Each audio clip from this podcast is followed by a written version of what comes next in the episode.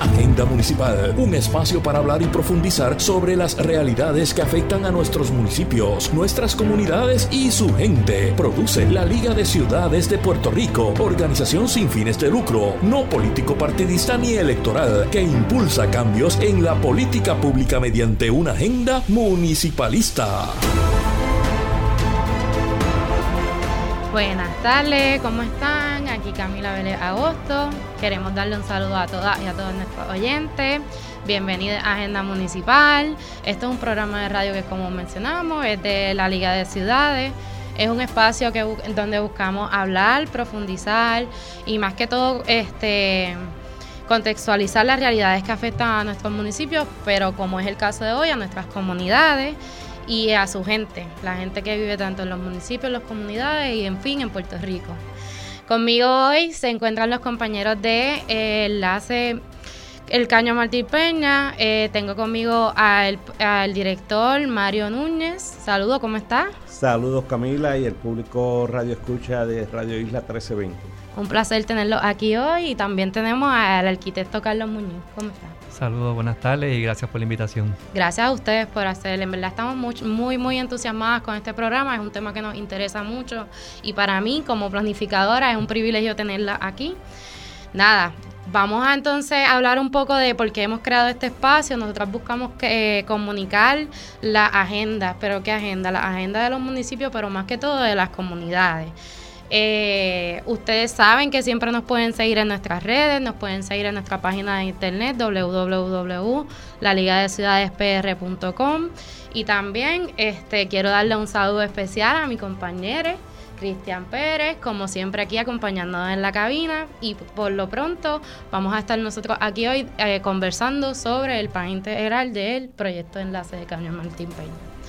El tema de esta semana bueno, ¿por qué el caño está aquí? Porque el tema de esta semana es la crisis climática. ¿Qué podemos hacer o qué se está haciendo? Llévatelo, Kevin. El tema de la semana.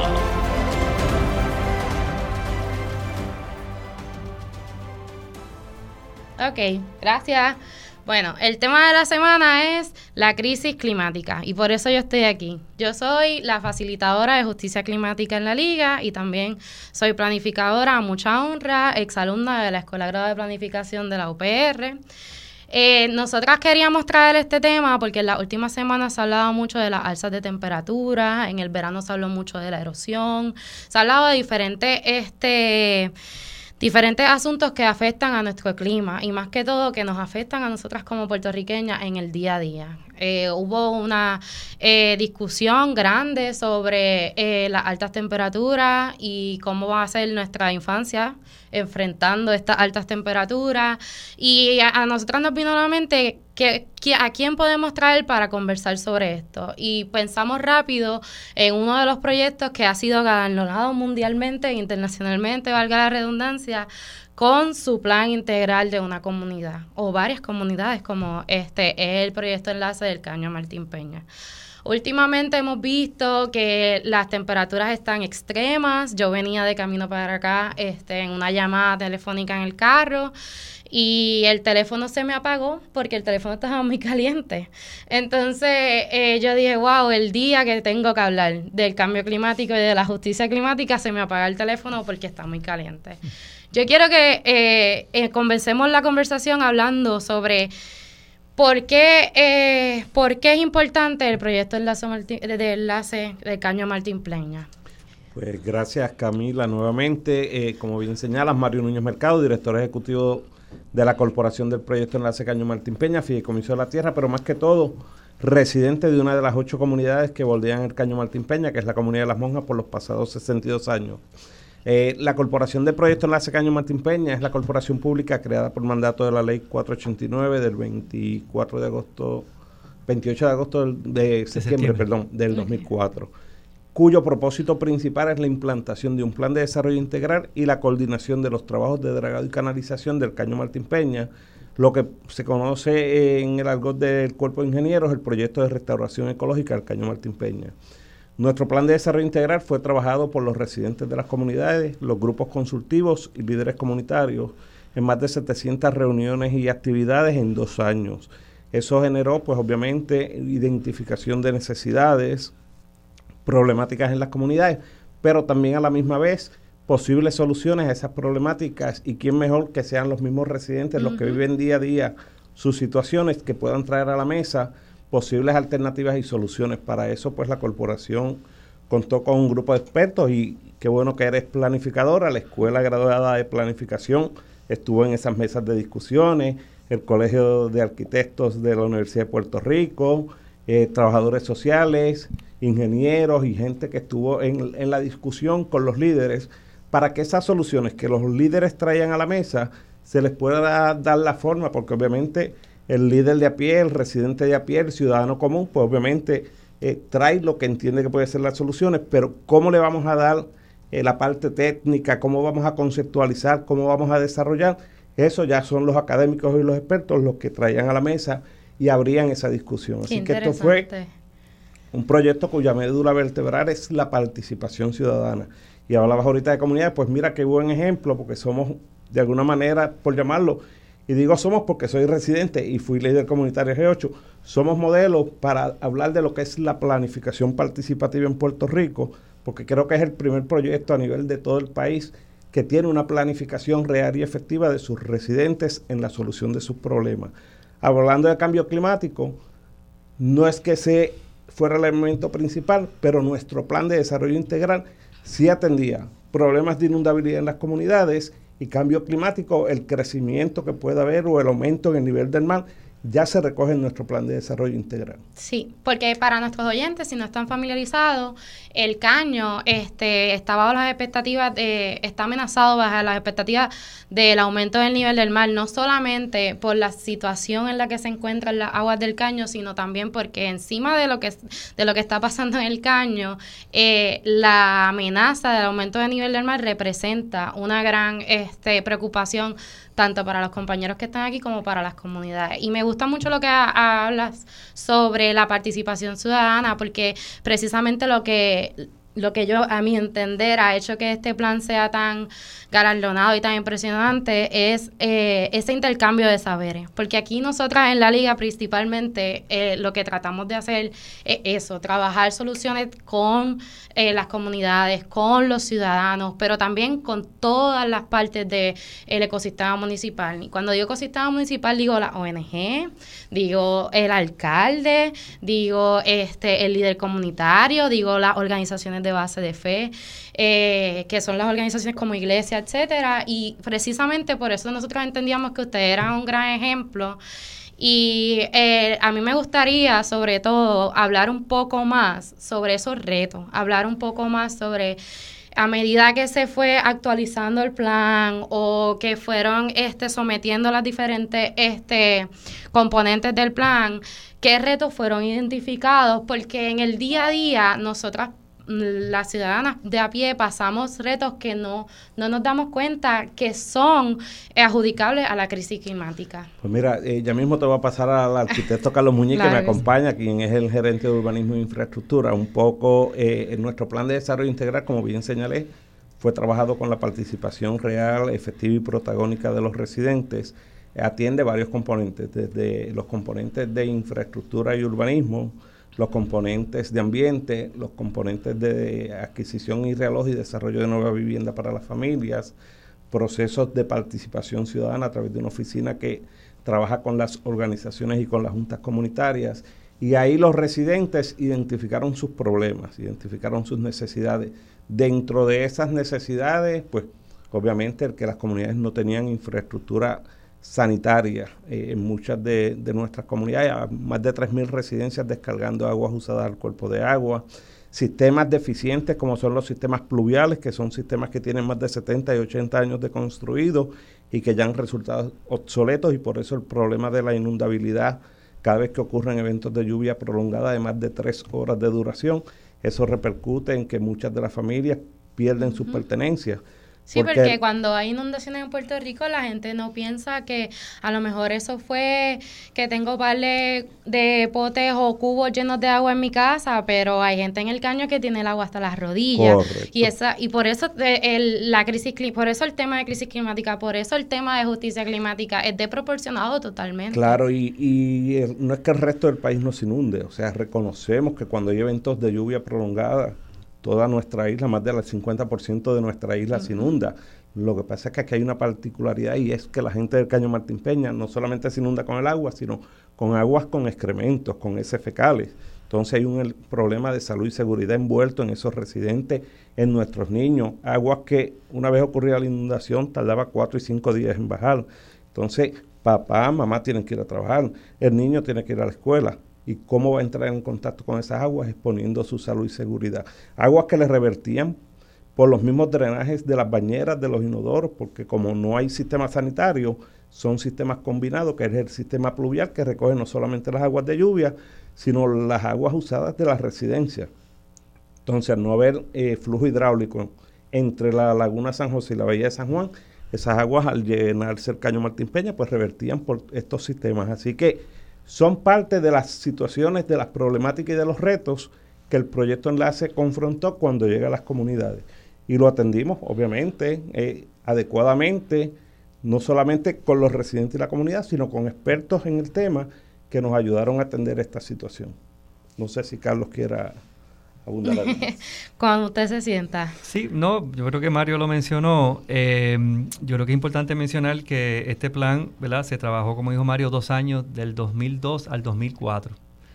Ahora, ¿verdad? En los pasados dos años eh, trabajamos, ¿verdad? El, Plan Maestro Integral de Infraestructura, que es el, plan que de alguna manera actualiza ese Plan de Desarrollo Integral del 2004, aprobado en el 2007, y el que recibe el, premio. ¿Por qué? Porque ha transcurrido ya casi 20 años eh, desde que se empezó esa discusión que menciona Mario con las comunidades y de allá para acá no tan solo ha habido cambios, sino que los retos, que bien pregunta, también han aumentado, ¿verdad? Quizás nosotros, y mucha gente ha planteado lo del cambio climático desde hace mucho tiempo, pero quizás ahora cuando vemos las altas temperaturas es que decimos, espérate, esto no era chiste, ¿verdad?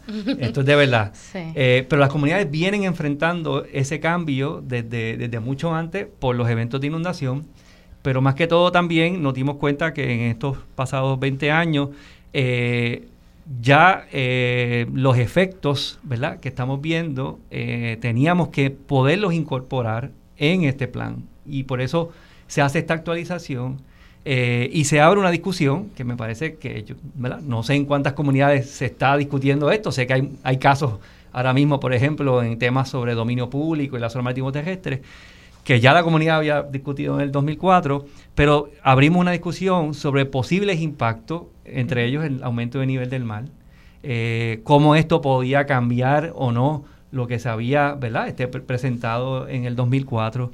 Eh, y son retos, digamos, nuevos en el sentido de que esa discusión no necesariamente se había llevado a ese nivel, eh, ya con unos niveles ¿verdad? de aumento que ya están planteados por la NOAA. Eh, y ya ahorita ¿verdad? puedo entrar en los detalles. y traímos otras cosas, ¿verdad? En términos de que a lo mejor no son retos, pero que son oportunidades, ¿verdad? Como la infraestructura verde, que es un poco pensar distinto, el manejo de las escorrentías, y esto es algo que también quisimos incorporar en el plan en tema de que le llamamos infraestructura de agua, ¿verdad? Y aquí hemos tendido a separar infraestructura sanitaria, agua potable y sistema pluvial y lo manejan agencias distintas. Entonces, al final es el recurso de agua. Lo que pasa es que se está manejando de maneras distintas. Entonces, quisimos traer esto como una oportunidad para plantear de que esto tiene que verse de manera integral y que al final el recurso agua es fundamental, ¿verdad? Y aquí también entran otros retos eh, como eh, lo, hemos, lo han vivido las comunidades, no tan solo en el tema de falta de energía o falta de agua, sino también sequías, que es otro de los elementos extremos que también se ve, o huracanes de mayor magnitud y las comunidades también se han visto impactadas, ¿verdad? estamos en aniversario de seis años. Exacto. Entonces, eh, cuando tú sumas todos estos componentes y les, a eso le sumas, ¿verdad? Otros efectos que ya estamos viendo, aumentos en temperatura, aumento de nivel del mar, tenemos que todo eso traerlo a discusión para entonces plantear, ¿verdad? Unas mejoras eh, en función que podamos estar de aquí a 50 años listos, ¿verdad? Que esa infraestructura que se vaya a desarrollar pueda durar 50 años. Y entonces ahí la discusión, pues obviamente, eh, ¿verdad? Se extiende y pues realmente eh, fue bien complicado porque también esto se da dentro del aspecto de participación ciudadana que es fundamental para nosotros en medio de la pandemia, que es otro, ¿verdad? Otro objeto que también tuvimos al, al momento de trabajar este plan maestro integral de infraestructura. Eh, pero bueno, ¿verdad? Un poco ya entraremos en detalle de lo que cubre, pero, pero ha sido, ha sido un proceso, ¿verdad? Este, arduo, pero que podemos decir, ¿verdad? Y el, el premio, ¿verdad? Pues creo que reconoce este esfuerzo y que, bueno, yo creo que valida lo que las comunidades por mucho tiempo han hecho. de hecho, ya estamos viendo, o sea, eh, enfocándonos un poco más en lo del cambio climático, las altas temperaturas, ya estamos viendo cómo en nuestras costas se están viendo afectados los corales, el emblanquecimiento que están teniendo, erosión costera en municipios como Loíza eh, y así sucesivamente a lo largo de nuestras costas. Estamos viendo ya eso, o Champal pronto desaparecerá, me imagino. O sea, si sigue ese aumento del nivel del mar y todo este cambio, pues obviamente son comunidades que están en alto riesgo. El Caño Martín Peña, 20 años atrás, pues obviamente empezó a tocar este tema. No somos los expertos, no lo manejábamos, pero llegó a la mesa de trabajo gente que nos ayudó a entenderlo, a manejarlo, y de alguna manera lo hemos ido atendiendo. Y como bien señala el compañero Carlos Muñiz, fue un plan de trabajo que se trabajó en 700 reuniones, dos años. Las condiciones hace 20 años atrás en nuestras comunidades eran unas, las necesidades eran otras. Las comunidades son dinámicas, son cambiantes. Lo que en aquel momento era una problemática para la comunidad no necesariamente hoy se mantiene o permea y así nos vimos en la obligación, la necesidad de tener que actualizar, porque obviamente a lo largo de estos 20 años la corporación también ha entrado en unos procesos de adquisición y reloj de familias que estaban en la huella o en la zona de impacto de dragado y en la huella de los proyectos de infraestructura. Así que ya con los primeros realojos que hizo la corporación y los que sigue ejecutando, ya hemos ido atendiendo también el problema de inundabilidad y de cambio climático para que esas familias no se vean afectadas quisiera, digo, y Edgar Gómez por acá eh, integrándome a la discusión. Eh, una pregunta es, ¿cuánta gente vive en el Caño Martín Peña? A mí siempre me gusta, eh, hablamos del colectivo y de, las comunidades, pero ¿cuánta gente es? Porque al final del día el municipalismo de lo que se trata es de la vida de la gente, pues ¿no? Mira, un poco, si nos retrotraemos al, 20, al 2001, aproximadamente teníamos, incluyendo eh, lo que es la península cantera, que es una comunidad que bordea el Caño Martín Peña, no forma parte del Distrito de Planificación Especial del Caño Martín Peña, pero sí se ve impactada. Eh, por eso éramos 25 mil y pico de residentes. Los últimos números del censo, eh, estamos rondando entre 12 mil y 14 mil residentes. Como el resto del país, las comunidades del Caño Martín Peña han perdido población tenemos que reconocer también, hay un elemento, nosotros tenemos una alta población de hermanos dominicanos que viven en el Caño Martín Peña, que forman parte de nuestras juntas comunitarias, que hacen vida comunitaria, eh, y esos son datos del censo, pero nosotros, a pesar de que hemos visto una baja en población, no la vemos tan significativa y el elemento pudiera ser pues gente que obviamente eh, no tiene la documentación y por eso no participa pensando que a lo mejor el censo pueda hacer algo que los pueda. Y entonces yo creo que hay una, se cohibe la gente de participar y de ahí yo pues siempre tengo mis reservas. Claro. Yo puedo pensar que estamos entre los 16 mil residentes aproximadamente, incluyendo la península de excluyendo la península de Cantera, porque ellos tienen eh, 11 sectores y tres residenciales públicos. Y, y, es interesante eh, esto que nos planteas de los hermanos dominicanos son parte esencial de esa comunidad. Entonces, eh, tal vez no los cuentan en el censo, pero al final del día sí se cuentan en la no participan. Claro. Porque ellos no participan de, los censos, posiblemente por las razones que sean, no vamos a cuestionarlas aquí, pero siguen viviendo en la comunidad, y siguen participando, Y siguen participando de la planificación. Así que, ¿cómo, ¿cómo fue ese modelo de participación? ¿Cómo, cómo se dio eh, en, en general? ¿Cómo fue ocurriendo? Mira, si tú quieres que los proyectos tengan pertenencia, y que los proyectos sean efectivos, tú tienes que incluir a todos los sectores. Incluso nuestros niños forman parte de los procesos de participación. O sea, y hay un lema muy, en una de nuestras ocho comunidades hay un lema que dice, en nuestras comunidades nuestros niños tienen voz y voto.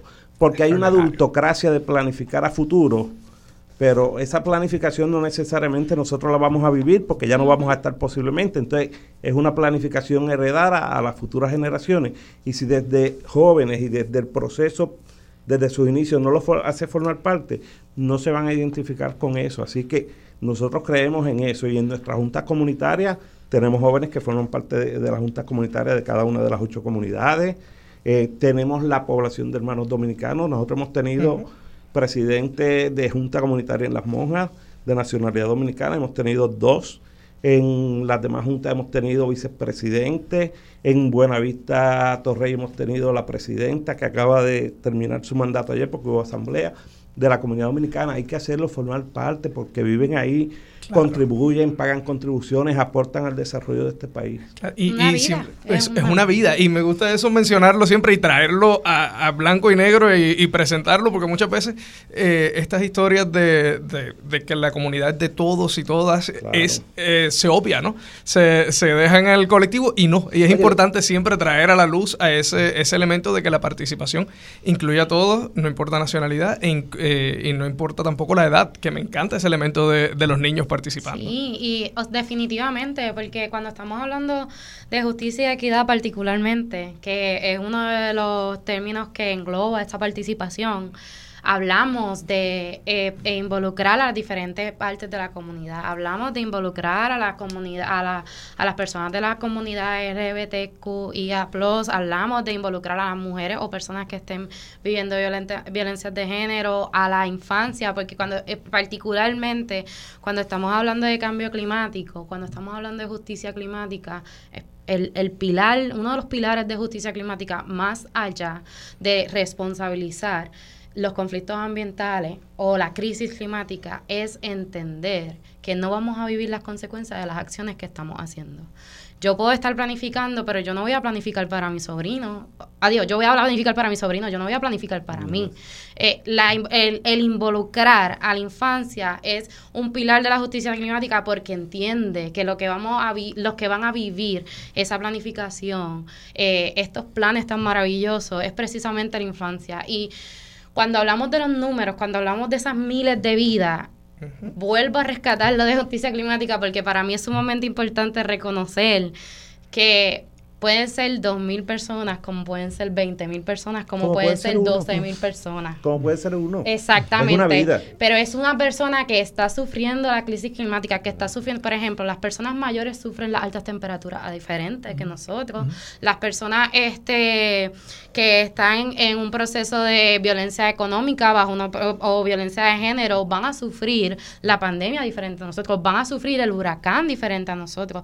Es el entendimiento de que precisamente esa vida está sufriendo eh, el huracán, está sufriendo las inundaciones, está sufriendo la sequía, está sufriendo las altas temperaturas. Está más vulnerable, tiene una vulnerabilidad diferente, al resto de la población, porque tiene unas necesidades especiales también. O sea, nuestros viejos. Eh, en nuestras comunidades, cuando vivimos los efectos, y hoy estamos celebrando seis años del huracán María, nuestros viejos fueron la población más afectada. ¿Por qué?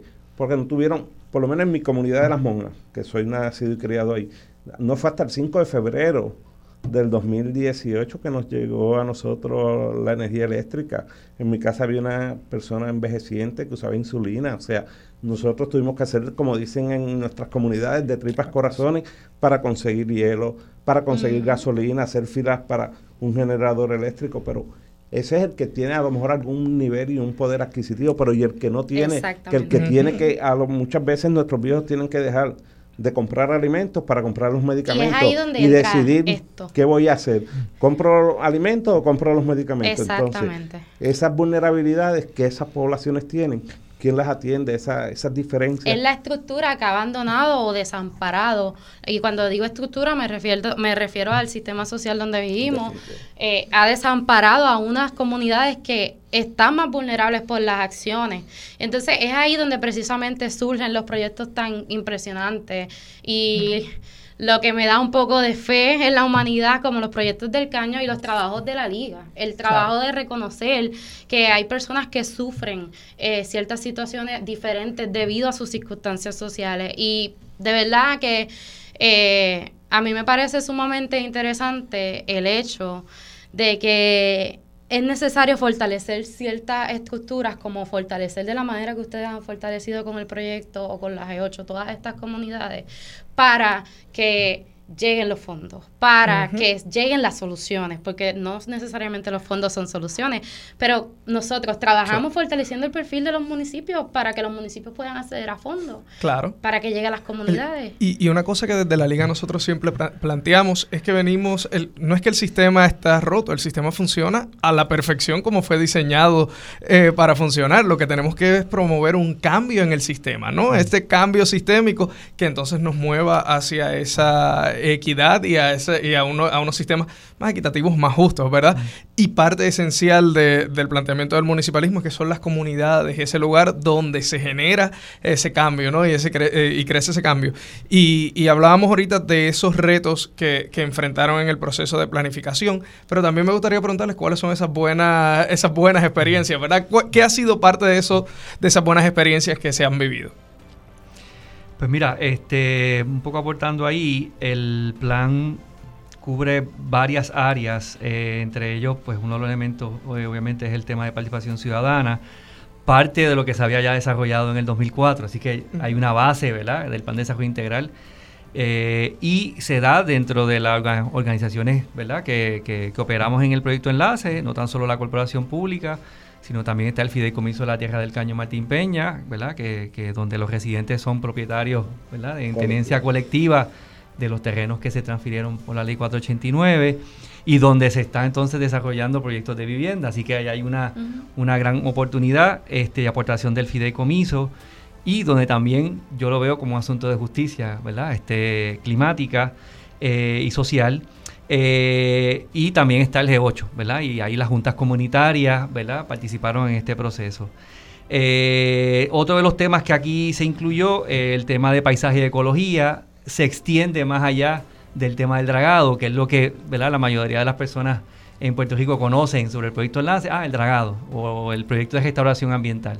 Pero aquí se trabajó un tema de paisaje y ecología que se extiende más allá de la zona marítimo terrestre que es el área principal de mayor vegetación propuesta. Arquitecto, eh, vamos a continuar, vamos a ir a una breve pausa y quiero que, continuemos exactamente en ese tema. Y para los amigos que nos están escuchando, están eh, sintonizando Agenda Municipal, un programa de radio de la Liga de Ciudades de Puerto Rico que se transmite por Radio Isla 1320 y diferido por Borinquen Radio 680. Vamos a una pausa y regresamos, Cristian. Agenda Municipal, un espacio para hablar y profundizar sobre las realidades que afectan a nuestros municipios, nuestras comunidades y su gente. Produce la Liga de Ciudades de Puerto Rico, organización sin fines de lucro, no político partidista ni electoral, que impulsa cambios en la política pública mediante una agenda municipalista. Saludos amigos que nos están sintonizando. Mi nombre es Edgar Gómez y estoy aquí en otro programa más de Agenda Municipal, un programa de la Liga de Ciudades de Puerto Rico que es un espacio para hablar, profundizar y sobre todo eh, conocer las realidades que afectan a nuestros municipios, nuestra gente y nuestras comunidades. Y esta tarde hemos tenido un panel de lujo. Eh, Mario Núñez, director ejecutivo del proyecto Enlace del Caño Martín Peña, ha estado con nosotros y el arquitecto Carlos Muñiz, gerente de urbanismo e infraestructura. Y también con nosotros, que, se ha encargado de esta primera parte del programa de hoy, Camila Vélez Agosto, nuestra facilitadora. Ya estuvo con nosotros hace unas semanas hablando de bandera violeta hoy está en una de sus pasiones personales, que es la planificación. Así que eh, gracias Camila por estar acá con nosotros. ¿Y cuál ha sido el tema de hoy de, de la tarde? Bueno, el calor la lluvia, las inundaciones, todo esto, todos estos efectos que son parte de lo que es el tema de la semana, que es la crisis climática, ¿no? El cambio climático. Y, un poco Cristian en la preparación del programa nos envió algunos de los reportajes eh, que, que hemos estado viendo durante los pasados meses. CNN, que calor infernal era el titular que ponía CNN en español sobre la situación en Puerto Rico. Eh, índices de calor elevados continúan en el panorama para Puerto Rico. Una noticia del 17 de septiembre, hace solamente este domingo, el nuevo día eh, reflejaba eso e incluso eh, FEMA ha enviado unas guías actualizadas de cómo manejar estas olas de calor para el Caribe que no era que no son la norma. Siempre siempre hemos vivido en el trópico, siempre hemos tenido calor, pero estos calores extremos no son la norma y es algo que tenemos que estar conscientes de y para eso Camila, un poco este programa lo que lo que queremos hablar y, hemos estado hablando, ¿no? En esta media primera media hora es este cambio, este cambio climático, esta crisis climática, cómo se ve y qué mejor lugar que, para verlo que los amigos del enlace del Caño Martín Peña que llevan hablando de esto años, mucho antes de que esto fuera un tema, eh, por usar la palabra mainstream, ¿no? Eh, llevan hablando del cambio climático, cómo va a afectar a esta comunidad, porque como muy bien ellos dijeron, está cerca de la zona marítimo terrestre, está en áreas de inundación y está en, eh, en una, tiene una población con alto índice de vulnerabilidad, ¿verdad? Así que Camila, este cambio, para aquellas personas que nos están escuchando, ¿qué es el cambio climático? ¿no? ¿Cómo afecta? Pues eso es muy buena pregunta, porque usualmente la gente eh, o niega o se confunde sobre el concepto. Eh, a mí lo que me gusta explicar, y así se lo he explicado a mis papás, porque es muy difícil a veces de cogerle el ritmo, porque el, el planeta está cambiando todo el tiempo. El clima cambia todo el tiempo. Los huracanes existen desde antes que nosotros todos existiéramos. Sin embargo, el cambio climático es que los cambios que están sucediendo son drásticos. Y cuando me refiero a drásticos es que se hacen estudios estadísticos del clima y esa, e, esa cuestión eh, de medir el clima estadísticamente es lo que varía. Pero en Arriba Bichola, ¿qué es lo que varía? Varía la frecuencia y la intensidad de los huracanes, varía la temperatura del planeta, varía, eh, eh, eso va a significar en la variación de la frecuencia de las inundaciones y cuántas pulgadas de lluvia vamos a recibir versus cuántas recibíamos antes, el calor que hace en el Caribe, en el Caribe siempre ha hecho calor, pero nunca había un calor tan extremo como el que estamos sintiendo, eso es el cambio climático. Es como el planeta ya cambió. Sí. O sea, hay mucha gente que está en negación, pero el planeta ya cambió. Y eso significa para nuestro día a día que hay que hacer planes integrales para poder adaptarnos. Si vamos a trabajar para la mitigación, si vamos a trabajar la mitigación, eh, mitigarlo, este, el cambio climático, cuando me refiero a eso me refiero a eh, reducir las emisiones de gases invernadero. Y no quiero entrar en mucha ciencia, pero los gases invernaderos es la causa de este cambio tan dramático que ha tenido eh, el planeta. Y hay muchas soluciones. Y por eso estamos aquí conversando precisamente con los compañeros de, del caño y con el plan, porque las soluciones que se están promoviendo es para adaptarnos a esta nueva realidad, porque ya está aquí. Claro. ¿Entiendes? Y, Camila, trae un, un tema eh, muy interesante porque la gente dice, ah, bueno, pues si hace mucho calor, que es lo que estamos sufriendo ahora, estas esta, eh, olas de calor eh, extremo, ah, pues pongo un aire acondicionado y se acabó. Pues, bueno, es un poquito más complicado que eso, ¿verdad? Es mucho más complicado que eso. es mucho más complicado que eso porque por varias vertientes. Una, poner el aire acondicionado va a generar más gases eh, invernaderos que va a causar. De la manera en que lo estamos haciendo eh, ahora. Claro que sí. Y lo segundo es, no todo el mundo puede poner un aire acondicionado. hay elemento un, económico. Hay un elemento económico. Económico, social y político. Y quien usualmente no puede poner ese, ese parcho, porque no olvidemos, este, este aire acondicionado es un parcho eh, para resolver un efecto momentáneo, usualmente es la gente más vulnerable, ¿verdad? Y cómo en lugar de poner parchos, y cómo en lugar de, hacer una respuesta breve al efecto inmediato, podemos ver esto a largo plazo en un plan integral. Pues entonces tenemos a nuestros amigos del Caño Martín Peña y con nosotros el arquitecto eh, Carlos Muñiz. Estaba hablando justo antes de la, de la pausa de que este, este plan integral eh, que fue premiado. Eh, también, eh, no, olvidemos ese, ese elemento. Este plan integral incluye también una parte del paisajismo y cómo, más allá de, del dragado, cómo puede evitar y atender estas situaciones, ¿correcto? Sí, una de las cosas que, ¿verdad? De los componentes que estaba mencionando este, es el de paisaje y ecología y la manera en que se presenta, y ¿verdad? quizás allá los compañeros, a lo mejor que nos están viendo, no lo pueden ver, pero se, se asocia eh, todo un sistema de arborización y ¿verdad? los árboles, la vegetación tienen, o sea, es un efecto de enfriar, de crear un ecosistema, o sea, tienen todas unas mejoras que como tú dices son a futuro. Eh, y se integra, eh, si vemos esas calles que están arborizadas, se integran con parte de la infraestructura pluvial. Entonces, hay una relación entre la vegetación que está propuesta en esas calles que a su vez también son parte de la red de la infraestructura gris, ¿verdad? Que le llamamos con el sistema pluvial convencional, ¿verdad? Que lo vemos, ¿verdad? Digo, vemos las alcantarillas, pero que corre por debajo de las calles. Y entonces ahí empiezan a ver todo ¿verdad? lo que es el concepto de infraestructura verde.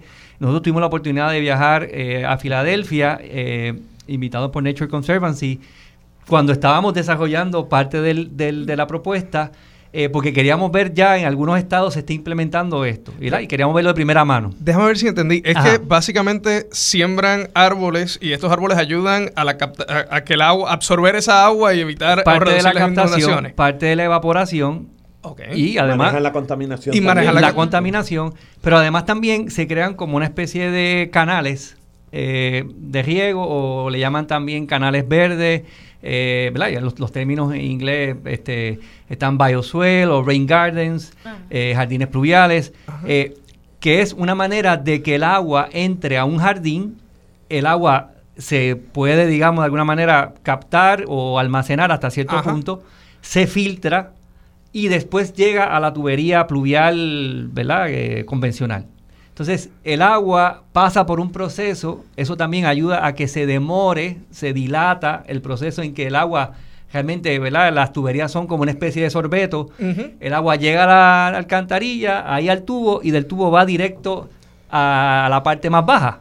Y en las partes más bajas, pues se inundan, ¿verdad? Porque en el caso de las comunidades todavía no se ha hecho las obras de canalización y de dragado que es lo que abriría el flujo que mencionaba Mario, eh, hidrológico y hidráulico. ¿no? El flujo del agua ahora mismo no, no, fluye, está tapado. Fluye, exacto, está tapado. Y estas plantas ayudarían a que sea menos lo que llega allá abajo. Llega menos y se tarda más en que llegue. Entonces, eh, eso también, y pero principalmente, ¿verdad? Y eso está establecido en el plan, ayuda a la calidad del agua. Y el elemento de la calidad del agua, bueno, está establecido por la EPA, pero es un elemento fundamental y lo hemos visto en el trabajo del estudio de viabilidad y de la declaración de impacto ambiental, eh, donde miramos las raíces del mangle en distintos puntos del estuario de la Bahía de San Juan.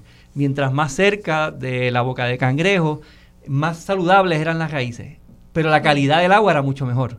Así que hay una relación en la calidad del agua y la salud de los mangles. Los mangles es, ¿verdad? Hay mucha documentación ya que establecen que es una, ¿verdad? una vegetación que es ¿verdad? De, los sistemas estuarinos, ¿verdad? que hay una mezcla de agua dulce y agua salada, pero además protegen la costa. Es una especie ¿verdad? de un sistema estuarino, vendría siendo como una especie de coral que también protegen la costa ¿verdad? en el espacio hacia el mar. Es como un yo cuando viene ese golpe de agua, es como ese buffer que aguanta el golpe de agua. Yo, yo trabajé en mi tiempo en la universidad con la doctora Marisa Barrett en sus estudios de erosión y uno de sus hallazgos fue precisamente lo mismo.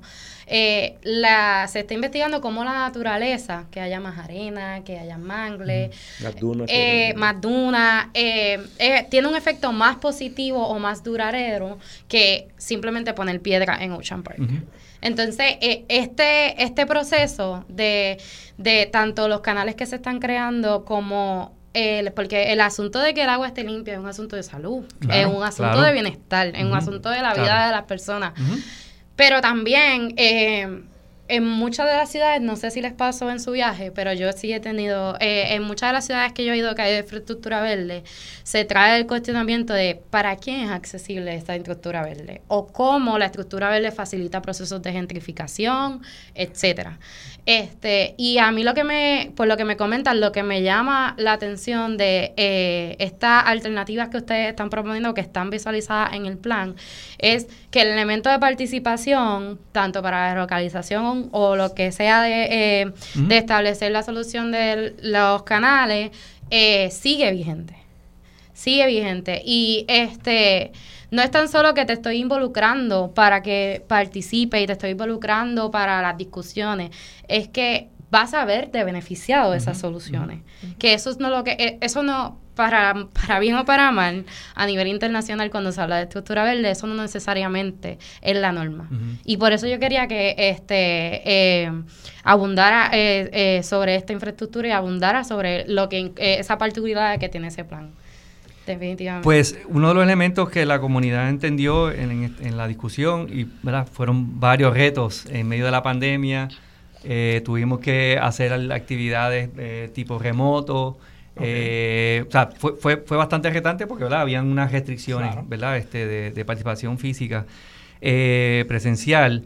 pero creo que los residentes pudieron, pudieron ver, visualizar la importancia, porque han estado expuestos a las aguas usadas, a inundaciones que no necesariamente es porque el caño este, se inundó, sino que estamos hablando porque las tuberías este, no, no funcionan. Así que creo que pudieron visualizar la importancia, ¿verdad?, eh, de cómo la, vegetación se integra a un sistema, eh, ¿verdad?, convencional de infraestructura de, pluvial. Y ahí también nosotros pues, presentamos ejemplo, inclusive una de las, de las residentes este, y que ha participado también en las juntas comunitarias, este, viajó con nosotros a Filadelfia, o sea que también una representante del G8 estuvo allí con nosotros y pudo ver de primera mano los ejemplos, ¿no? En concreto. Este, y esto pues obviamente, en la medida en que ya hay ejemplos concretos que se pueden visualizar, ayuda mucho, ¿no? Así que van a ver que a lo largo del plan hay muchas imágenes, ¿verdad? Este, de, de cómo, cómo se visualiza esto, cómo funciona esto este, inclusive, ¿verdad? Eh, atando otros componentes, ¿verdad? Uno de los componentes, equidad en salud, ¿verdad? Es decir, mientras mejor calidad de agua, más equidad en salud, ¿verdad? Porque estamos hablando de que esto impacta a todos los residentes indistintamente, ¿no? Y hablamos de la vulnerabilidad de personas mayores, niños, etcétera. Eh, lo importante de esto es que los componentes tienen que desarrollarse de manera integral. Por eso también, ¿verdad? Hacemos énfasis en esa palabra y que no podemos eh, ir mañana a hacer un sistema sanitario, ¿verdad? Porque está descargando agua usada del caño y de aquí a cinco años entonces hacer el sistema pluvial. Aquí hay una interconexión de los componentes y quizás ahí también, eh, por una parte, tenemos otro reto, ¿verdad? Que es que tenemos que identificar fondos mm. para todos los componentes para hacerlos todos de una vez. A la vez. Entonces, ahí hay unos elementos que por una parte... muchas agencias que a la vez. Y que mencionaba ahorita que tenemos el municipio de San Juan, es quien maneja los sistemas pluviales y la autoridad de acueducto de alcantarillado maneja el sistema sanitario y potable. Entonces, ¿verdad? Nos hemos sentado a la mesa ya con, con ¿verdad? muchas de estas agencias. La corporación del proyecto de enlace lleva su nombre porque sirve como enlace con otras agencias que tienen responsabilidad en lo que se hace en el distrito. Así que nuestra tarea es, ¿verdad?, sentarlos a la mesa y decir, tenemos que hacer un esfuerzo común aquí en identificar los recursos, los fondos, pero en trabajar esto de manera eh, programada, planificada y coordinada. De hecho, no podemos perder de perspectiva, estamos hablando de ocho comunidades, un proyecto de muchos componentes, un proyecto sumamente costoso. Entonces, no atender la integralidad del proyecto, la lógica constructiva del proyecto, pone en riesgo inversión de fondos. O sea, porque, como bien señala el arquitecto Carlos Muñiz, pone que consigamos fondos ahora para hacer el sanitario pero no tengo fondos para hacer el sistema pluvial, no tengo fondos para hacer el sistema potable, no tengo fondos para hacer el paseo, que es el corredor de infraestructura por donde va a discurrir mucha de, esa infraestructura. Entonces, hago hoy en el 2023 el sanitario y consigo fondos para el 2025, 2026 para hacer el potable. Y entonces esa misma empresa que viene a hacer ese proyecto posiblemente ponga en riesgo esa otra infraestructura porque la puede bloquear, la puede dañar, la puede romper. Entonces, tenemos que, ser justos. Un proyecto de, de un alto eh, costo económico, pues tenemos que hacer el mejor uso del recurso. O sea, y obviamente el país, hablábamos ahorita de las vulnerabilidades de la gente.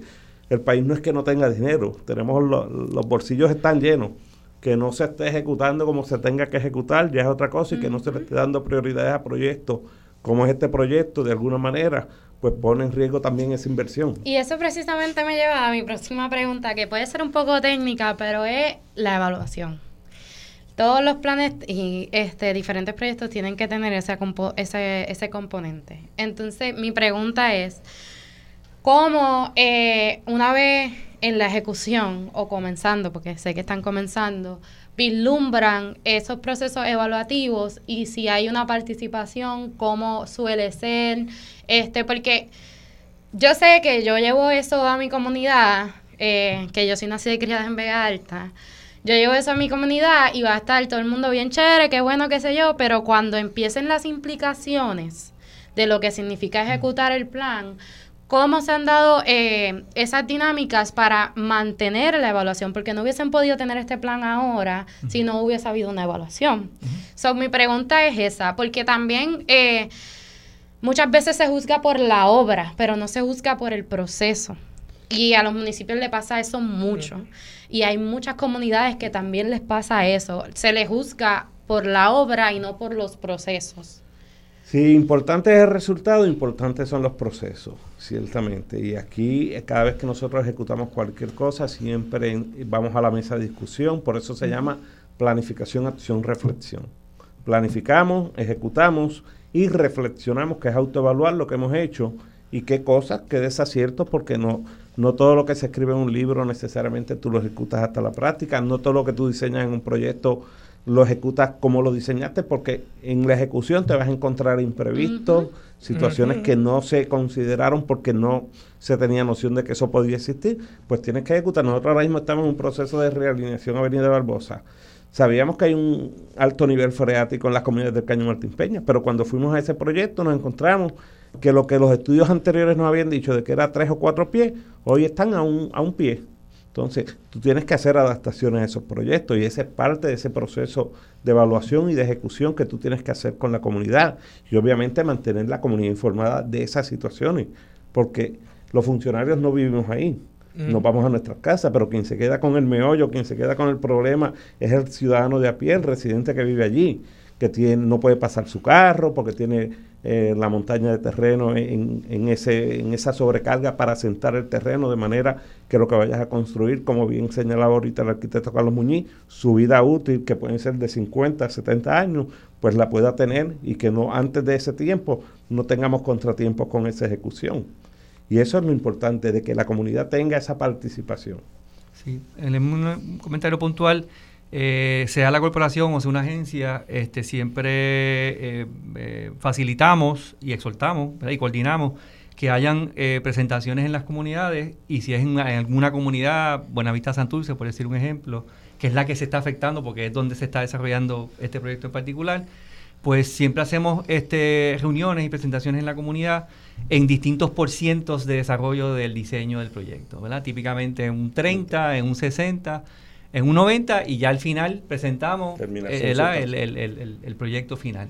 Y en esos en esas presentaciones pues siempre eh, recogemos ¿verdad? El, sentir o de la Junta Comunitaria o directamente de los residentes sobre el proyecto. ¿verdad? Y nosotros intervenimos ahí ¿verdad? para, si es otra agencia, para facilitar la discusión y hacer el proceso participativo ¿verdad? más activo. ¿verdad? No, es, no es simplemente te estoy informando que esto es lo que vamos a hacer. No, es, es que presentas el proyecto y nosotros, ¿verdad? De alguna manera facilitamos eh, la reunión para decir, bueno, ustedes piensan que esto, ¿verdad? Es, lo que eh, se atendió con el plan, este, y entonces facilitamos la reunión para provocar, digamos, ¿verdad? La participación de los residentes. Es una conversación continua, eh, que eso a veces se nos olvida.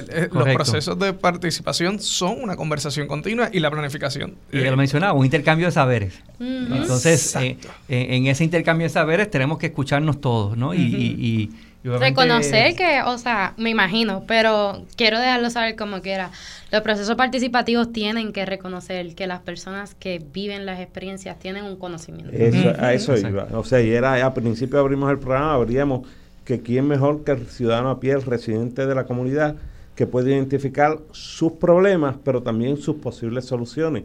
Y ahorita abríamos la discusión en esa dirección, o sea, de ahí la importancia de allegar los recursos, la gente con el peritaje, con el conocimiento, no para callar al ciudadano, es para darle un poco más de dirección en esa posible solución a ese problema conforme a lo que el ciudadano está trayendo. Claro, oye, y, yo creo que esto es un proceso de crear lenguaje común también. Eh, muchas veces, a veces, eh, digo, hay ocasiones en que estamos diciendo lo mismo con palabras diferentes y estamos peleando porque queremos lo mismo. Se lo digo con lenguaje técnico, pero Doña Juanita, que vive allí, que es la que tiene, perdón la expresión, que es la que tiene que pisar el agua de mierda, que le sale el agua por su casa, por pues te lo va a decir en, lo que ella conoce, en su vivencia personal, en lo práctico de ella del día a día. Claro, entonces eso, eh, esto, y, me parece un excelente. El conflicto nutre, el conflicto nutre. Claro. Este, principalmente, perdona por interrumpirte, pero es que, como dijiste ahorita, esto me apasiona mucho. Este, principalmente eh, es la cuestión de entender que los, van a haber conflictos. Eh, una conversación no se puede llevar sin conflicto, porque si no, yo solamente estoy hablando todo el tiempo contigo y tú me digas sí. No, Está bien. Ajá. Entonces, eh, esa es, esa es la, ese es el takeaway que hay que llevar a los cortoplacistas de este país. y, y, mi próxima pregunta, que creo que debo ir redondeando un poco, es eso. Ustedes han trabajado, ustedes y los, sus predecesores y los que vengan después, llevan años trabajando en este tipo de proyectos tan complejos y tan... Los planes integrales toman mucho tiempo. Este, y ¿cómo, cómo han podido manejar, ya sea en la en los espacios comunitarios, en las agencias, en sus vidas personales, cómo han podido manejar eh, esta visión de corto plazo, cuando todo lo que están trabajando es para largo plazo. Porque nosotras con nuestras las iniciativas que estamos tratando de comenzar a, correr, eh, sí involucramos todo lo que estamos mencionando de la participación ciudadana, pero uno de los retos eh, como planificadora y como facilitadora que vamos a tener es eso cómo manejar las expectativas a corto plazo cuando los trabajos y las soluciones requieren un corto, un largo plazo. Camila le gusta cerrar los programas con una pregunta sencilla, super light, súper sencillita. ¿eh? Mira, yo te lo puedo contestar como residente también, no te lo voy a contestar ni como director, en este caso te lo puedo contestar. Desde el día uno que empezamos a trabajar en este proyecto, la comunidad tenía claridad de que esto iba a ser un proyecto a largo plazo. Eh, por los componentes que conllevaba y porque se partió de cero. Aquí no fue que dos o tres cabezas pensantes en una oficina ya, como ocurre en la Junta de Planificación, eh, pensaron que esto era lo que le convenía a las comunidades y trajeron el modelito y el diseño y se lo presentaron a la comunidad. Aquí se partió desde el primer día con la comunidad. Primero, organizando las comunidades que no estaban organizadas, trayéndolos a la discusión a la mesa, ya fuera como grupos consultivos, ya fuera como residentes o como juntas comunitarias, porque en algunas comunidades existían juntas. Y desde ahí es que se presenta el proyecto, que originalmente se presentó como proyecto de dragado y canalización del Caño Martín Peña, proyecto de restauración. Lo que pasa es que en el proceso de assessment que se hizo para el proyecto de dragado y canalización, los funcionarios que llegaron en aquel momento al proyecto, obviamente vieron que había que atender un plan de desarrollo integral por la cantidad, no era venir y meter la draga y dragar el caño porque teníamos familias viviendo literalmente dentro del agua del caño Martín Peña. Entonces, ¿cómo tú vas a mover a esas familias de ahí? ¿Qué garantías tú le vas a asegurar a esa familia? ¿Los vas a llevar a un proyecto de vivienda pública? Como muchas veces se decía en este país, si esas comunidades están tan mal, pues sáquenlas de ahí y metan un proyecto de vivienda pública. Y a la comunidad se le aseguró que se le iba a proveer una vivienda de reemplazo y para eso se crearon las herramientas, los mecanismos, se vieron las leyes federales, en este caso el Uniform Relocation Act, para asegurarle a la familia el mejor beneficio en el proceso de adquisición y relojo. Así que la comunidad siempre tuvo, obviamente hay ciudadanos que entienden, hay ciudadanos que no entienden, hay residentes que entendemos y otros que no se entienden. Siempre hay alguien que te va, pero como tú decías ahorita, esto no es un monólogo, esto es un diálogo. Las diferencias nos hacen crecer y nos hacen aprender. Y en esos procesos de discusión, pues se atendió y se recogieron las necesidades de todo el mundo. Eh, te podría mencionar. Aquí, este, creo que el elemento de la participación ciudadana es fundamental, ¿verdad? Y quizás para lo que decía Mario, eh, esto requiere de organización comunitaria. Y ahí la Oficina de Participación Ciudadana, las trabajadoras sociales que están en el proyecto desde el día uno. Este, es fundamental. La organización comunitaria no necesariamente hay cultura de participación, de organización. Y obviamente las líderes, los líderes del caño, en su mayoría son mujeres, eh, con muchos años de participación, es un esfuerzo titánico. Y esa consistencia, esa persistencia mantiene el, la visión a largo plazo que, dice Mario. ¿no? El estar ahí todo el tiempo no es simplemente, pues, fui allí, un proyecto, di la cara y me fui. No, los residentes ven y por eso le dan respeto a la organización, porque dicen, estas personas se han mantenido en esta visión que nosotros apoyamos. Entonces, eso creo que le da una validez y a la misma vez creo que le da una transparencia, ¿verdad? Y hablamos de, a nivel gubernamental, creo que es importante la transparencia desde eh, la agencia, de la corporación, con las comunidades. Si cambiaron las circunstancias, lo informamos así, Pero estas son las alternativas y lo vamos a atender. Eh, y siempre mantener esa información. Lo otro, tener un plan, ¿verdad? Tener un plan que pues la guía, ¿no? Un poco lo actualizamos porque reconocemos que hay cambios, que hay nuevos retos, tenemos que actualizarlo, y pero entonces ahora vamos a empujar, ¿verdad? A seguir con este plan Y en eso también hay que ser, ¿verdad? Tratar de ser lo más estricto posible, ¿verdad? Aunque sabemos que es una guía que no está escrita en piedra y que puede cambiar. Eh, y creo que lo otro, ¿verdad? Quizás puedo hablar a nombre de mis compañeros. Eh, me siento súper orgulloso de tener, de trabajar con un equipo excelente. Creo que el compromiso, ¿verdad?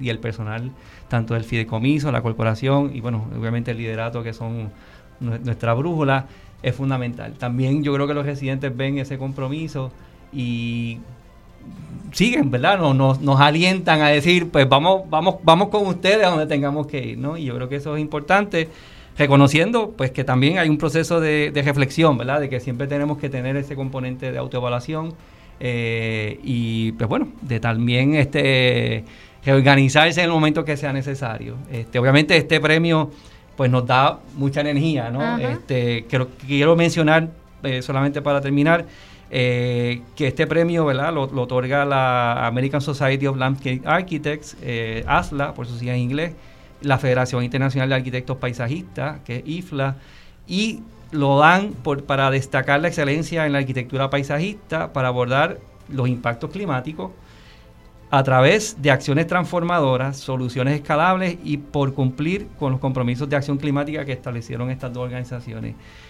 Eh, las acciones transformadoras creo que se dan por todo ¿verdad? El, el, bagaje que ya ¿verdad? del 2004 las comunidades habían establecido. Creo que ahí el Fideicomiso de la Tierra es una de esas acciones transformadoras.